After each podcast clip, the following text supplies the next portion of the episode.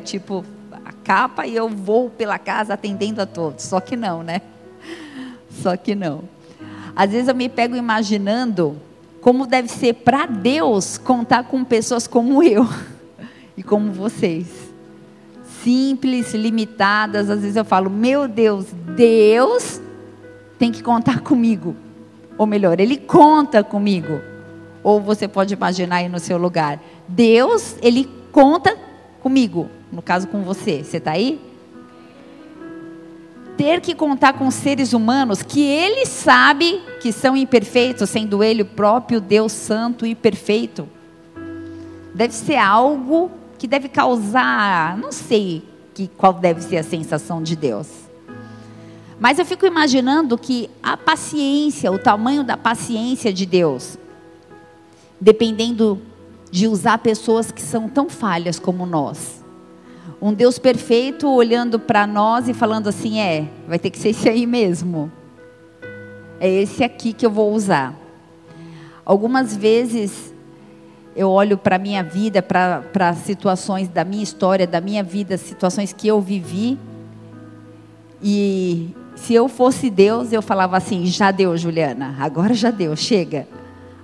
Tem, seu tempo aqui na terra acabou, sobe, basta porque eu te dei várias chances e mesmo assim, só que Deus não é assim, né? Ele não olha para a gente, não nos trata assim.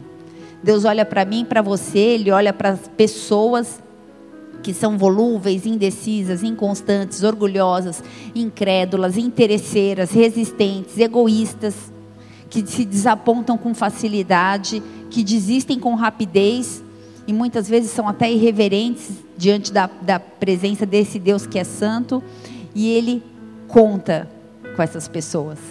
Ele conta comigo, com você. Você está aí? Deus pode contar comigo e com você. Será que você pode dizer um amém? Deus não desiste de nós. Sabe por quê? Porque Ele é paciente, longâmino, compassivo, bondoso, misericordioso, perdoador. Diga graças a Deus. De fato, Muitos capítulos da história foram, na palavra de Deus, foram escritos por pessoas comuns. Pessoas que não possuíam nada de heróico em seu perfil, em seus perfis. Pessoas que eram parecidas conosco. Eram pessoas que enfrentavam os seus fantasmas. Quantos aqui têm fantasmas? Eu tenho tantos que às vezes eu falo, meu Deus, tem mais algum que vai aparecer aí? Pessoas que enfrentavam seus fantasmas, que administravam as suas crises, que sofriam com a condição da sua própria vida, que se deparavam dia a dia com as suas próprias fragilidades, com seus conflitos emocionais, com as suas debilidades sociais. Gente de carne e osso como eu e você. Essas pessoas também tinham conta para pagar, precisavam trabalhar, tinham problemas financeiros, tinham família só falando que tinham família, não precisa falar mais nada, né?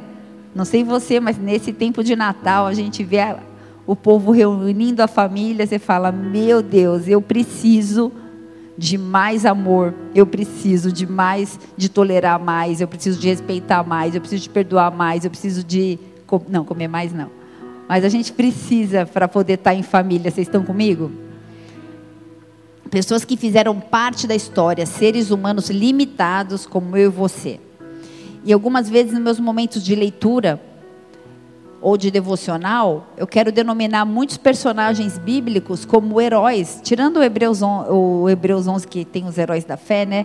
Mas heróis ou heroínas que também são denominados heróis, mas são pessoas de carne e osso. Mas eu não vou falar hoje sobre os heróis da fé. Pessoas que em algum momento da sua chamada fala assim: Eu venho em nome do Senhor. Eu falo, uau, é um super-herói. Porque tem que ter temor e peito para falar, eu venho em nome do Senhor. Porque, né, eis que te digo, profetada é o que mais se tem, mas dizer eu venho em nome do Senhor com veracidade, autoridade, poder. E pessoas de carne e osso como eu e você disseram isso. Senhor, pode me matar e leva, recebe o meu espírito. Meu Deus. Senhor, eles não sabem o que eles estão fazendo. Tomando pedrada na cabeça, Estevão, né? Perdoa-os. Falo, meu Deus, só um herói mesmo para agir assim. Eu falo, meu Deus, como eu sou limitada. Talvez o que muitas vezes pode distanciar esses heróis ou essas heroínas de mim e de você, ou pode nos diferenciar dessas pessoas, é o fato de que eles creram no seu chamado. Deixa eu fazer uma pergunta. Ei, você crê no seu chamado? Vou perguntar de novo. Ei, você crê no seu chamado? Ou melhor, você sabe que você tem um chamado? Chamado no dicionário, vocês sabem que eu gosto, diz assim, ó: aquele que se aquele que foi chamado, convocado, convidado, escolhido, chamado, aquele que atende ao seu destino, aquele que aceitou um convite ou uma convocação. Ei, quantos aqui creem que tem um chamado? Quantos aqui entendem que tem um chamado da parte de Deus? Talvez a diferença entre nós e esses heróis seja que eles se apegaram às promessas mas eles cumpriram o seu propósito na terra, crendo nesse chamado, apesar deles mesmos. quem está comigo, diga amém. Eles reconheceram que eles tinham limites, muitas vezes a duras penas, caindo, levantando, trabalhando, lutando, como eu e você. Mas eles creram em Deus e fizeram aquilo que era necessário para cumprir os desígnios de Deus em suas vidas. Ruth 4, versículo 11, não é o texto principal, mas Ruth 4, 11 fala assim: E todo o povo que estava na porta e os anciãos disseram: Somos testemunhas. O Senhor faça a essa mulher que entre na tua casa, como a Raquel e Lia, que ambas edificaram a casa de Israel. Diga, edificaram a casa de Israel. E porta-te valorosamente em Efrata e faze-te afamado em Belém. Pode deixar aí, Léo, esse texto por enquanto. Eu estou lendo aqui uma passagem que diz que Boaz, ele gostaria de receber a aprovação dos anciãos da cidade sobre a sua intenção de se casar com Ruth. Ele queria aprovação daqueles que têm mais experiência, daqueles que são mais vividos, daqueles que são mais velhos. E esses anciãos, eles se demonstraram favoráveis e abençoaram o casamento de Ruth e de Boaz e desejaram ainda que Ruth fosse uma esposa, assim como Raquel havia sido para Israel, uma edificadora de casa. Diga, edificadora de casa. Dava um culto de mulheres, mas esse tema eu vou voltar outro dia, tá? Ao ler essa passagem, Raquel, ela estava sendo lembrada como aquela que edificou a casa de Israel. Nós tendemos a crer que Raquel era uma mulher super poderosa, porque ela diz, ela ela edificou, ela foi a base. Edifica é aquilo que é o alicerce, aquilo que é a base. E a palavra diz que Raquel edificou a casa de Israel. E, e então os anciãos de, desejaram que o casamento de Ruth e Boaz fosse como o de Raquel, uma heroína. Só que não. A gente imagina, né? Raquel não era superpoderosa. Raquel não era uma heroína. Raquel era uma moça como qualquer outra, cuja vida se tornou extraordinária apenas por acreditar que Deus tinha um chamado para ela. O diferencial na vida de Raquel foi entender que Deus tinha algo para ela, apesar das circunstâncias. A história de Raquel tem início com a história dos patriarcas da, dos patriarcas da fé, e que é mais ou menos essa, a grosso modo, só para te inteirar aqui no contexto. Deus escolhe um homem para si, chamado Abrão, de Ur dos Caldeus. Então, esse homem mais tarde passou a se chamar Abraão. Deus exigiu uma renúncia desse homem, então ele larga tudo a rumo, a caminho de um chamado, de uma terra prometida, que ele jamais conheceu, peregrinou a sua vida toda, E os seus descendentes então vivem a promessa. Você está aí? Deus diz para ele: Multiplicarei a sua descendência como as estrelas do céu, e de ti farei uma grande nação. E dentro desse chamado, ele foi. Não sabia para onde nem como, ele foi. Então Abraão e Sara, sua mulher, têm um filho chamado Isaac. Isaac depois, consequentemente, teve dois filhos, chamado Esaú e Jacó. E a história então de Raquel é contada a partir da conturbada história de Jacó. Em um momento, Jacó teve uma discussão com seu irmão, por causa da primogenitura, vendeu o seu chamado por um prato de lentilhas, essa também não é a palavra, mas por causa dessa confusão, ele, ele teve que fugir da, da, daquela casa, e quando ele fugiu, ele foi pedir apoio para seu tio, Labão. E seu tio tinha uma filha, que era sua prima, que se chamava Raquel. Vocês estão aí? Então, abra sua Bíblia em Gênesis 29, versículo 10. A gente vai ler até o 20.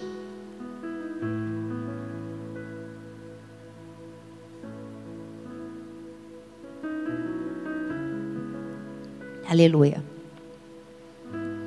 Gênesis 29, versículo 10 diz assim a palavra: E aconteceu que, vendo Raquel, filha de Labão, filha de Labão, irmão da sua mãe, e as ovelhas de Labão, irmão da sua mãe, chegou a Jacó e, resol, e revolveu a pedra sobre a boca do poço e deu de beber as ovelhas de Labão, irmão da sua mãe. E Jacó beijou Raquel e levantou a sua voz e chorou. Olha que romântico esse encontro. E levantou a sua voz e chorou. E Jacó anunciou a Raquel que era irmão de seu pai e que era filho de Rebeca. Então ela correu e anunciou a seu pai. E aconteceu que, ouvindo Labão as novas de Jacó, filho de sua irmã, correu-lhe ao encontro, abraçou-o, beijou-o e levou-o à sua casa. Ele contou a Labão todas essas coisas. Então Labão disse-lhe: Verdadeiramente és tu osso e a minha, és tu o meu osso e a minha carne. E ficou com ele um mês inteiro. Depois disse Labão a Jacó: Porque tu és meu irmão, has de servir-me de graça? Declara-me qual o teu salário. E Labão tinha duas filhas. O nome da mais velha era Lia, e o da menor Raquel.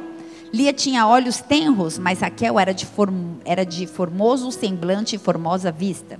E Jacó amava Raquel e disse: Sete anos te servirei por Raquel, tua filha menor. Então disse Labão: Melhor é que eu te dê a ti do que a outro homem. Fica comigo. Assim, serviu Jacó sete anos por Raquel.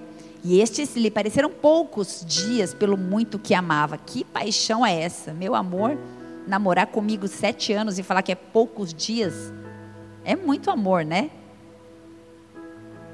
Mas coloca, por favor, Léo, no versículo 9 de Gênesis 29. A palavra fala algo interessante. Raquel era super poderosa. Não. Raquel era pastora. Pastora de ovelhas do seu pai.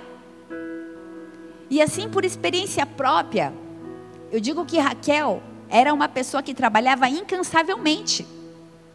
Ela não apenas vigiava as ovelhas, mas ela dava água, ela encontrava os melhores pastos, ela cuidava dos ferimentos das ovelhas, ela enfrentava situações de perigo muitas vezes, assim como Davi falou que enfrentou urso e leão, para proteger as ovelhas. Vocês estão aí?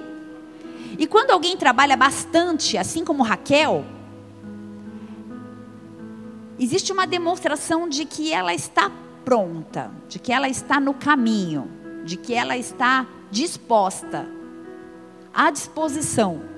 E que o desejo dela não é de ter um título ou de ter um cargo, ou de achar um marido, mas era de ir trabalhar. E então, trabalhando, ela foi encontrada por Jacó. Você está aí? Diga amém.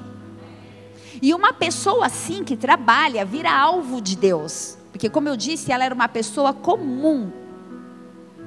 A primeira lição, eu quero trazer nessa noite quatro lições, mas a primeira lição Deus procura pessoas dispostas a trabalhar. Em João 4, versículo 35, a palavra diz que os campos estão brancos. E a gente sabe disso. Os campos estão brancos. Deus não busca por super-heróis, por pessoas extremamente preparadas. por teólogos exegeticamente corretos, hermeneuta, hermeneuticamente entendidos. Ele procura por pessoas que estão dispostas, por pessoas que creem que tem um chamado, que tem um propósito, por pessoas que são apaixonadas por pessoas. Os campos estão brancos. Raquel era uma pastora, uma serva, e servindo Jacó, seu esposo, encontrou. Deus procura por pessoas dispostas a se envolver, por pessoas dispostas a pagar um preço. Talvez esse seja um método divino, uma vez que quando eu leio a Bíblia, eu nunca encontrei uma história de desocupados. Sempre existe uma renúncia. Sempre alguém deixa alguma coisa para fazer outra. Raquel foi escolhida justamente porque ela trabalhava. Mateus 9, no versículo 36, a palavra diz assim: Ao ver as multidões, teve compaixão delas, porque estavam aflitas e desamparadas, como ovelhas sem pastor. Então disse aos seus discípulos: A colheita é grande, mas os trabalhadores são poucos. Peça, pois, ao Senhor da colheita que envia, que possa enviar os trabalhadores. Profeticamente, eu quero nessa noite unir a minha fé com a fé de pessoas comuns como eu e você, mas pessoas que têm amor e compaixão. Deixa, por favor, Léo, é, 36, Mateus 9, 36. Pessoas que, que têm amor e compaixão. Porque ao ver as multidões, nós precisamos ter compaixão. E porque nós temos compaixão pelos que estão aflitos e desamparados, nós trabalhamos. E profeticamente eu quero, no versículo 38, fala: Jesus traz a resposta do que a gente precisa fazer. Peçam, pois, ao Senhor da colheita que envie trabalhadores para a colheita. Diante de pessoas comuns como eu e você nessa noite, feche seus olhos um minuto se você tiver amor e compaixão pelos que estão lá fora. Se você quiser, pense em alguém da sua família, alguém que está afastado. Senhor, nós queremos colocar nossa, as nossas vidas à tua disposição, em clamor, em intercessão, porque nós discernimos, nós entendemos que os campos estão brancos, existem multidões lá fora, Senhor. Pessoas estão secas, estão mortas, Pai. Nesse momento, drogas, bebidas, toda sorte de vício tem matado, tem oprimido pessoas e famílias, Pai. Mas nós queremos declarar, Senhor, que cheios de compaixão e de amor e com um discernimento acerca que somos simples, pessoas comuns, mas nós temos uma fé sobrenatural que move montanhas. Por isso nós clamamos: mande os trabalhadores, Pai. A resposta dada pelo próprio Jesus é: clame para que os trabalhadores cheguem. Nós clamamos para que os trabalhadores cheguem. Nós clamamos em nome de Jesus Cristo como pessoas comuns para que o nosso chamado possa ser cumprido, Senhor. Que os trabalhadores cheguem, que os trabalhadores cheguem e que nós possamos em nome de Jesus apregoar um evangelho de poder e sobrenaturalidades em nome de Jesus. Se você crê e recebe isso na sua vida como seu chamado, dê uma salva de palmas bem forte a Deus, a Jesus, ao Espírito Santo, porque eles estão aqui. Aleluia. Segunda lição que a gente aprende com a vida de Raquel. Que o propósito familiar e prof, o, que o propósito da tua vida familiar tem aliança com o teu propósito profético para o reino de Deus. Eu vou repetir, acho que ficou confuso até para mim aqui. O propósito familiar, ele tem uma um plano que se cumpre juntamente com o teu propósito profético para o reino, reino e família. Gente, eu vou chamar vocês dois para vir para cá, porque vocês estão conversando. Ah, tá tudo certo aí? Tá. Então tá bom. Raquel, ela discerniu o propósito familiar e o propósito profético. Ela entendeu que ser escolhida para estar do lado de Jacó tinha também a ver com o seu chamado. Diga assim: Deus une propósitos. Ela sabia que ela precisava de algo a mais do que simplesmente um marido. Porque havia uma promessa, uma profecia, um desígnio profético sobre Raquel. Jeremias 31, versículo 15. Lá atrás, o profeta Jeremias disse assim: Assim diz o Senhor. Uma voz se ouviu em Ramá, o gemido de muito choro amargo. Raquel chorando os seus filhos, recusando ser consolada quanto a seus filhos, porque eles não mais existem. Isso é uma palavra profética que foi liberada. Ramá é a abreviação do nome Ramote de Gileade, que é uma localização situada em uma colina que está a duas horas de Jerusalém. Esse lugar ficou marcado pela tragédia da morte das crianças, que por mando do rei Herodes, mandou crianças que tivessem menos de dois anos fossem jogadas e é, mortas à espada. E então foi gerada uma grande matança que gerou muito pranto e choro e lamentar em muitas famílias. Mas em Mateus 2, versículo 16, a profecia se cumpriu. Você viu que falou Raquel chorando seus filhos, né? Em Mateus 2, versículo 18, na verdade. Mateus 2, versículo 18, há um cumprimento dessa palavra que diz assim: Um som se ouviu em Ramá, o som do choro de tristeza amarga. Raquel estava chorando por seus filhos. Ela não quer ser consolada porque eles estavam mortos. Aí talvez você fale assim, pastora, eu não entendi nada. E o que, que Raquel tem a ver com isso? Raquel é a representação da nação de Israel. Raquel é, mãe, era mãe de José e de Benjamim. E por muito tempo, Jacó, ele chorou a morte de José e José não estava morto. Havia sido levado por mercadores, o filho de Raquel, José, foi, ele foi levado para o Egito, vendido como escravo, e por ser um, um homem valoroso, temente a Deus, esse homem se tornou então governador. E Benjamim, que era o menino mais novo, serviu de instrumento de resgate para a família se livrar da fome, da morte e reencontrar o irmão de José. Ou seja, os dois filhos de Raquel, um representou o choro, José, e o outro representou restauração, Benjamim. É um pouco profético, mas você vai entender. E é justamente essa passagem bíblica sobre choro das mães em Ramá que eu pretendo trazer nessa noite para nós. A profecia em Jeremias 31, versículo 16, a profecia de Jeremias não fala apenas de sofrimento, de mulher, de uma Raquel que chorava e que se lamentava, mas fala especialmente da restauração.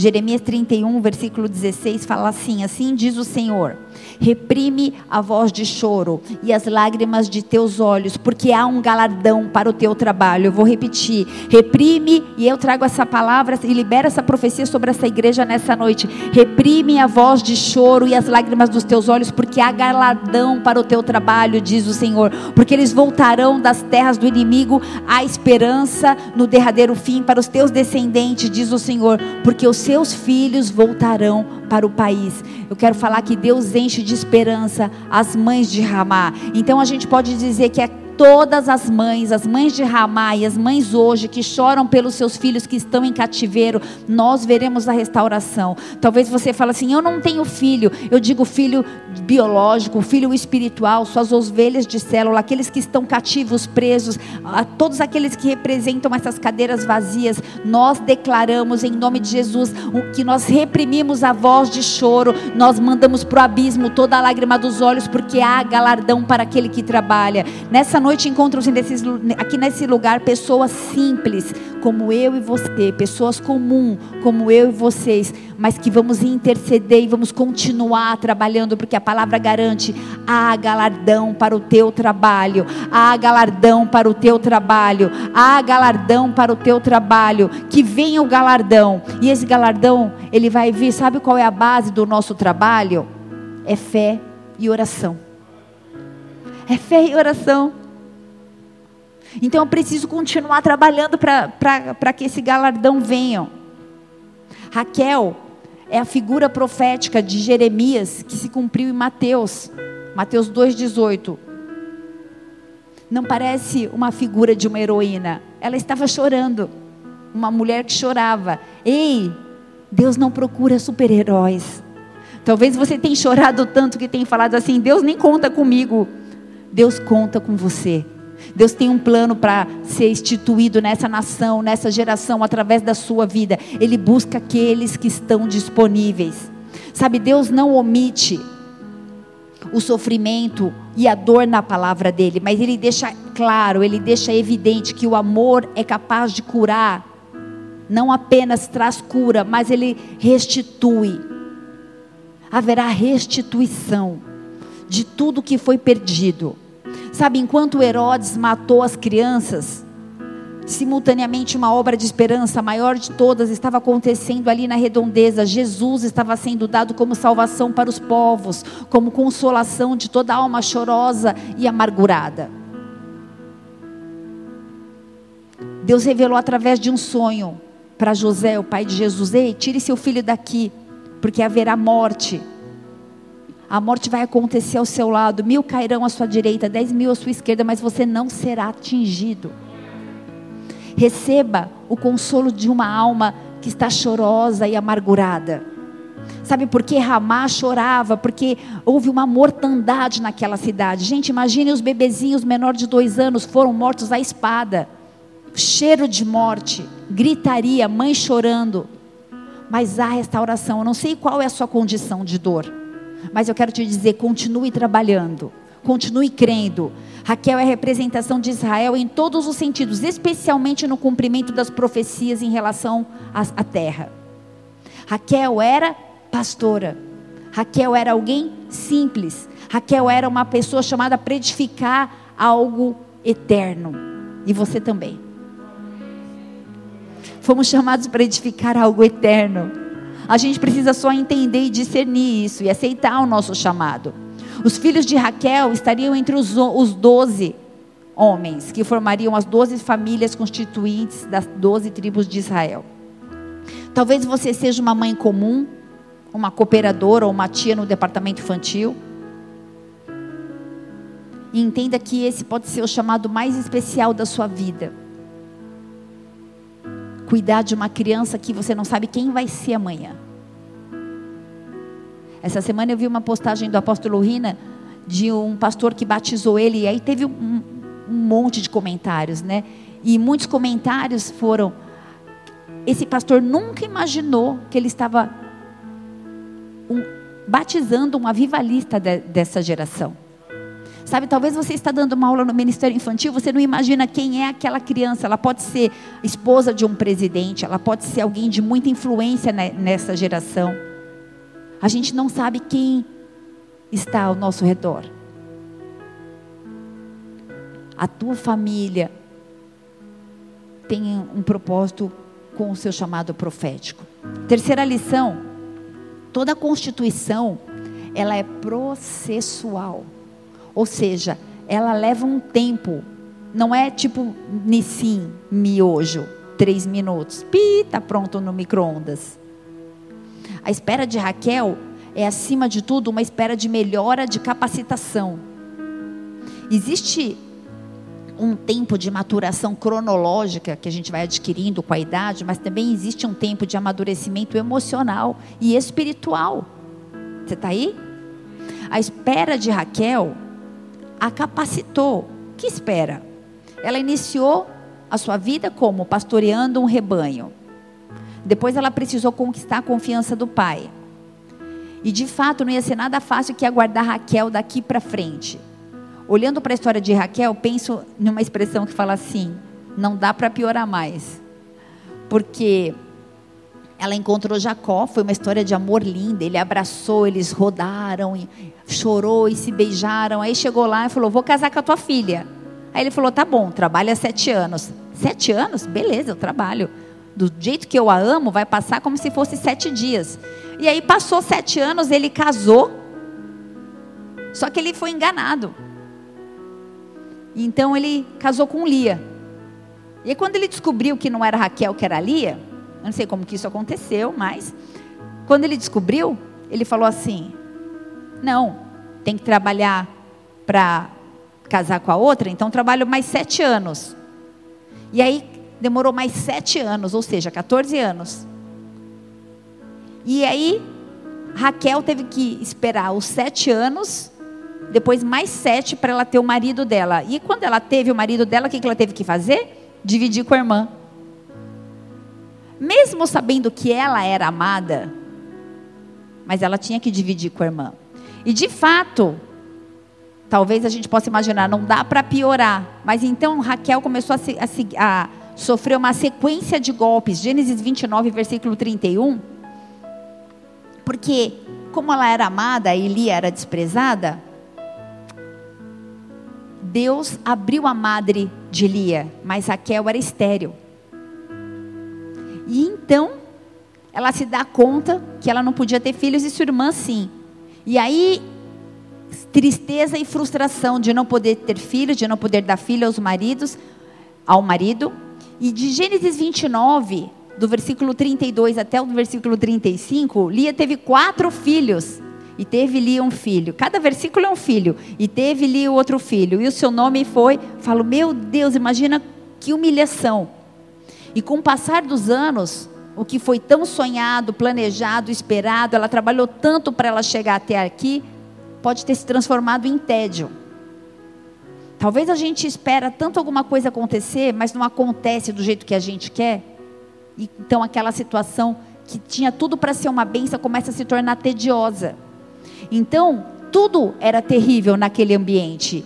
Lia tinha um problema de relacionamento com a irmã, tinha os filhos, os enteados, tinha a casa, tinha as empregadas, tinha espera para ser mãe, ela tinha que lidar com a esterilidade.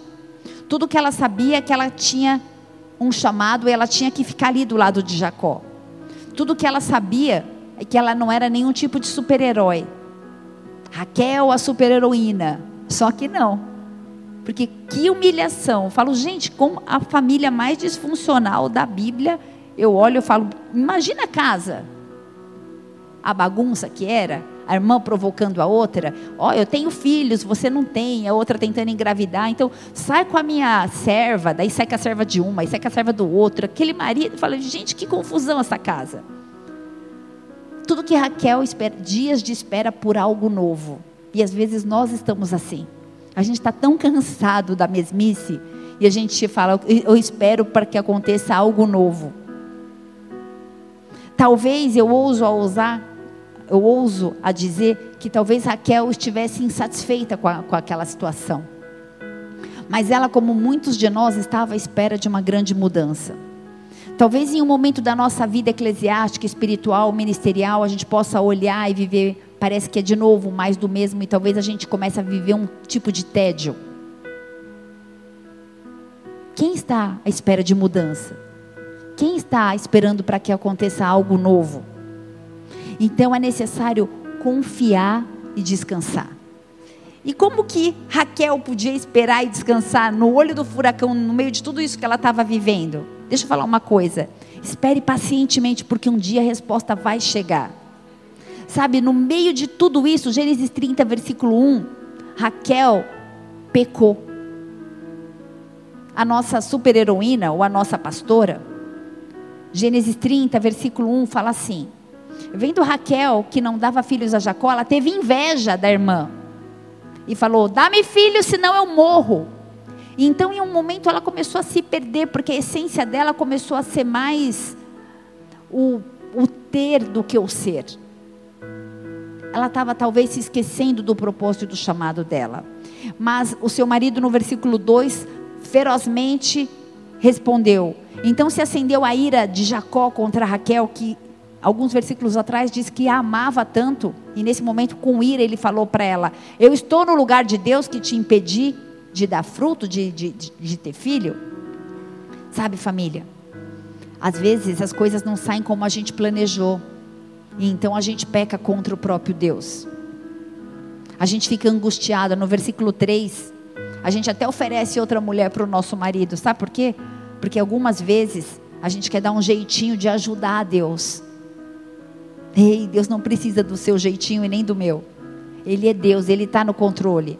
Lembre-se a constituição é processual.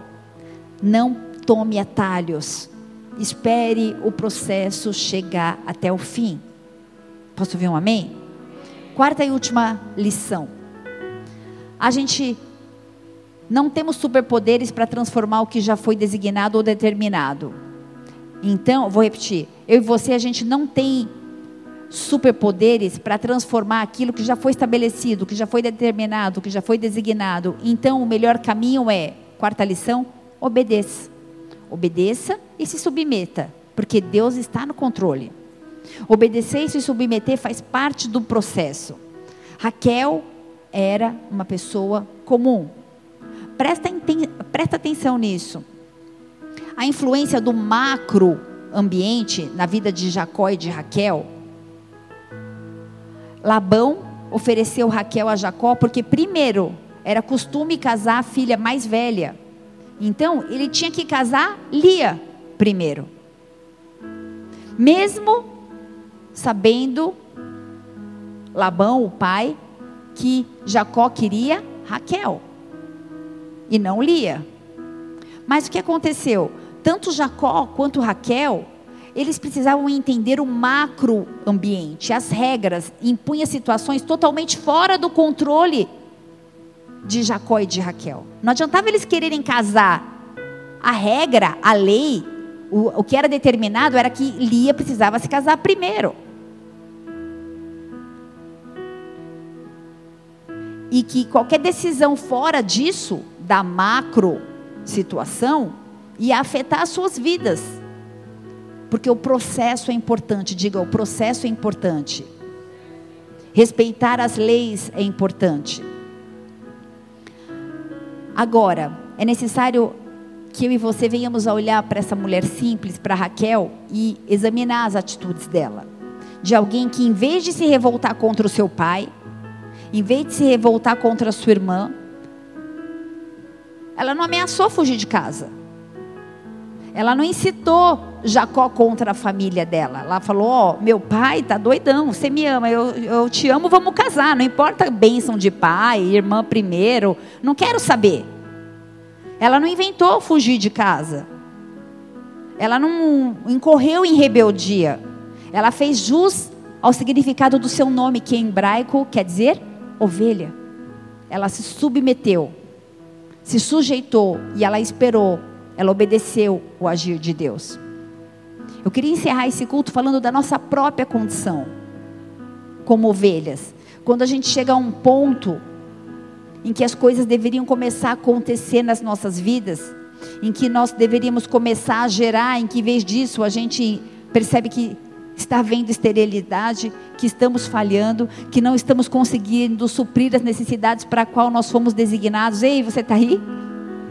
De repente, nada de gerar, nem de frutificar. Então a gente começa a se sentir fracassado, como pessoas, como profissionais, como ministerialmente também. Muitas vezes a gente se sente estéril. Gênesis 30, versículo 23.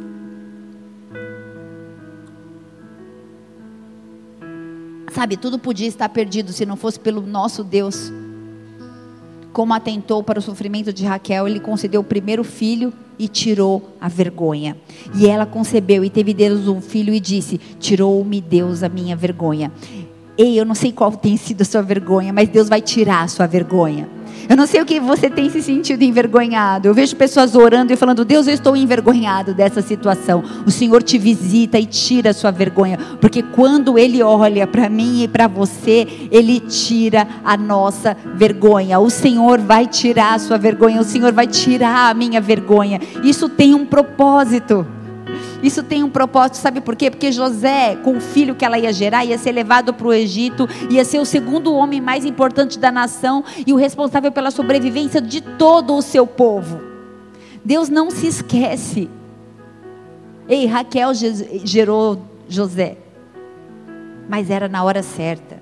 Deus não se esquece daqueles que confiam nele, daqueles que o buscam daqueles que acreditam no chamado, ele tem um tempo certo e tudo vai acontecer de acordo com aquilo que ele já designou e já prometeu.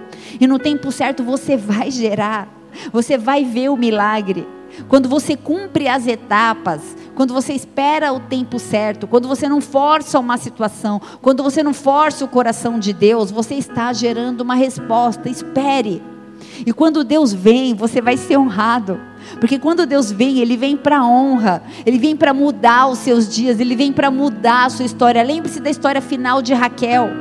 Deus se lembrou dela, ela era uma moça comum. Queria mostrar ao mundo que dava para confiar nesse Deus, apesar da circunstância, apesar de todas as adversidades, apesar de todo o medo que ela possa ter sentido em toda a trajetória da sua vida. Ela passou pelo que ela passou, mas a história dela no finalmente mudou. A sua história vai mudar. A sua história vai mudar. Eu preciso que você creia nisso. A sua história vai mudar. E sabe o que aconteceu com Raquel? Ela virou um marco profético. Lá em Jeremias foi falado a respeito de Raquel. Lá em Mateus foi falado a respeito de, de Raquel. Lá em Ruth foi falado a respeito de Raquel. Houve um momento que a maré na vida dela virou. Tem um momento na sua vida que a maré vai virar. É evidente que o Deus de Raquel está aqui, que o Deus de Raquel se move nesse lugar e se move na sua vida. Ele tem planos que envolvem a tua história. Eu não sei o que você está passando, mas Ele te conhece, Ele sabe exatamente o que você precisa. Deixa eu te falar uma coisa: vale a pena confiar no Deus de Raquel, vale a pena esperar nesse Deus. Por pior que sejam os seus sentimentos, por mais difícil que seja o que Deus te pedir, por mais complexo que seja para você esperar o tempo divino, faça aquilo que Deus pede. A motivação e a intenção de Raquel deve ser a minha e a sua motivação. Que as pessoas olhem para ela e falem: Ei, eu vejo Deus em você. Que Deus possa olhar para mim e para você e falar assim: Ei, eu vejo Deus em você. Eu vejo Deus em você. Eu vejo Deus em você. Vai chegar um tempo que as coisas vão começar a mudar família. Vai chegar um tempo que Deus vai se lembrar de você. E quando as atenções de Deus se voltam para a sua vida, é um momento que verdadeiramente Ele vai tirar a sua vergonha. Baixa sua cabeça e feche seus olhos. Ele vai tirar a sua vergonha. Ele vai tirar a sua vergonha. Ele sabe exatamente o que você precisa. Ele sabe exatamente o que você passou até aqui. Sabe, está difícil? Trabalhe. É tempo de trabalhar. É tempo de trabalhar, é tempo de servir. É tempo de se envolver com as coisas de Deus. É tempo de discernir o chamado, o propósito e o desenho de Deus para a sua vida. Mais que o marido, ela entendeu que ela tinha um propósito e ela estava lá pastoreando as ovelhas do seu pai, enfrentando ursos e leões. Eu não sei qual é a fase e o ciclo que você está vivendo, mas é tempo de trabalhar. Lança fora toda a murmuração do teu povo, Deus, e traz um desejo de servir, assim como foi com Raquel, e não como barganha, mas ela foi honrada, porque ela foi encontrada. Existia um propósito profético acerca da vida de Raquel, existe um propósito profético com a sua vida. Você não está aqui por acaso. Existe um desenho para você. Existe um desígnio para você. Existe uma história para você. Existe um plano para você. Eu queria que a gente terminasse esse culto em intercessão pelas nossas próprias vidas.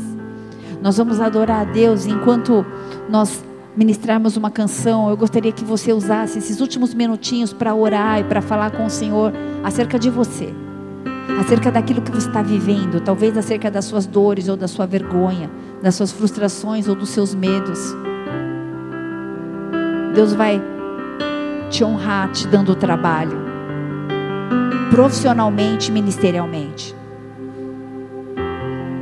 Eu vejo como pessoas que estão desempregadas sendo recolocadas em honra profissionalmente.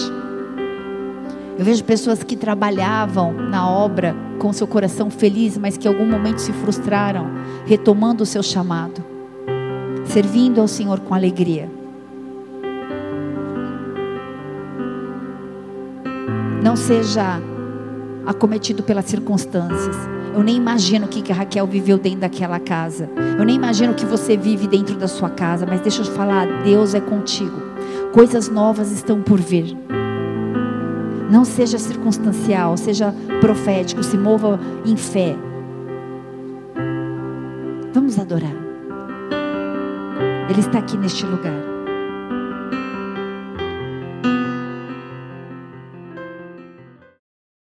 Aquieta nossa alma. Aquieta nossa alma. Aquieta minha alma. Assim diria Davi: Aquieta minha alma, porque te perturbas dentro de mim. Aquieta a tua alma. Confia em Deus, espera nele, o mais ele fará. Ele ainda está no controle. Talvez eu e você, em alguns momentos, percamos o controle. Nós não temos superpoderes, mas o nosso Deus, Ele é o Todo-Poderoso. Ele é o El Shaddai, Ele tem todo o poder e controle sobre a tua vida. Eu declaro em nome de Jesus que você vai se mover em fé e não mais em circunstâncias. Que toda dor e toda vergonha Ele vai tirar, porque Ele te vê. Ele se lembra de você e Ele tira sua vergonha. Aquieta a tua alma, confia nele, descansa nele. É tempo de trabalhar. É tempo de se mover em propósito com a tua família e com o profético. É tempo de discernir que a Constituição ela é processual. Deixa Deus trabalhar, Ele trabalha por aqueles que nele esperam. E obedeça e se submeta, porque isso faz parte de constituição do teu processo. Ele está no controle. Amém? Eu quero encerrar esse culto fazendo um apelo para pessoas que de alguma forma decidiram restaurar o seu relacionamento com o Senhor ou que em algum momento já entregaram e já reconheceram a sua vida a Jesus Cristo e o reconheceram como seu único e suficiente Senhor e Salvador. Se você é essa pessoa, eu queria te convidar a ficar de pé no seu lugar. Se você puder, erga sua mão aos céus, nós vamos orar juntos. Diga assim: Pai, Pai, eu quero declarar, eu quero declarar nessa noite, nessa noite que eu submeto, que eu submeto a minha alma, a minha alma ao Senhor. ao Senhor. Aquieta minha alma. Aquieta minha alma. Assim como Raquel Assim como Raquel era uma pessoa comum era uma pessoa comum e o Senhor teve grandes planos com ela. e o Senhor teve grandes planos com ela. Eu tomo posse disso para minha Eu vida. tomo posse disso para minha vida. Dos planos que o Senhor tem para mim, Dos planos que o Senhor tem para mim, que serão que realizados serão realizados através da minha vida. através da minha vida. E eu creio E eu creio que eu vou conseguir esperar que eu vou conseguir e descansar e descansar e crer e crer que o Senhor é soberano que o Senhor é soberano e me ama tanto, e me ama tanto. está no controle da minha e está vida. no controle da minha vida. Eu tomo posse Eu tomo posse dessa palavra dessa palavra que a- que vai arrancar que vai arrancar toda vergonha de mim toda vergonha e toda mim, humilhação. toda humilhação. Em nome de Jesus. Em nome de Jesus. Pai, em nome de Jesus, abençoa cada filho, cada filha. Ai, de- assim: eu, eu declaro também Eu declaro também que reconheço que reconheço Jesus Cristo Jesus Cristo como meu único como meu único e e suficiente suficiente Senhor e Senhor Salvador. e Salvador. Escreve meu nome Escreve meu nome no livro da vida. no livro da vida. Muda minha sorte. Muda minha sorte. Marca minha história. Marca minha Em história. nome de Jesus. Em nome de Jesus. Amém. Senhor, eu quero orar por cada filho, cada filha, cada família aqui representada, Deus, as suas expectativas, as suas intercessões que alcancem, Senhor, e que venham ser cumpridas de acordo com os seus desígnios, Pai. Cumpre os teus planos em cada um, Senhor. Que eles possam permanecer, que eles possam perseverar, Senhor. Ainda que em alguns momentos para a gente parece que é uma sequência de tombo atrás de tombo, assim como foi com Raquel, Pai. Mas no momento certo a provisão virá. No momento certo a mão forte e poderosa do Senhor, ela vai te alcançar. Ele trabalha por aqueles que nele esperam. Aquieta a sua alma e espera no Senhor, em nome de Jesus. Dê uma salva de palmas bem forte a Ele. Amém e amém, porque Ele é bom.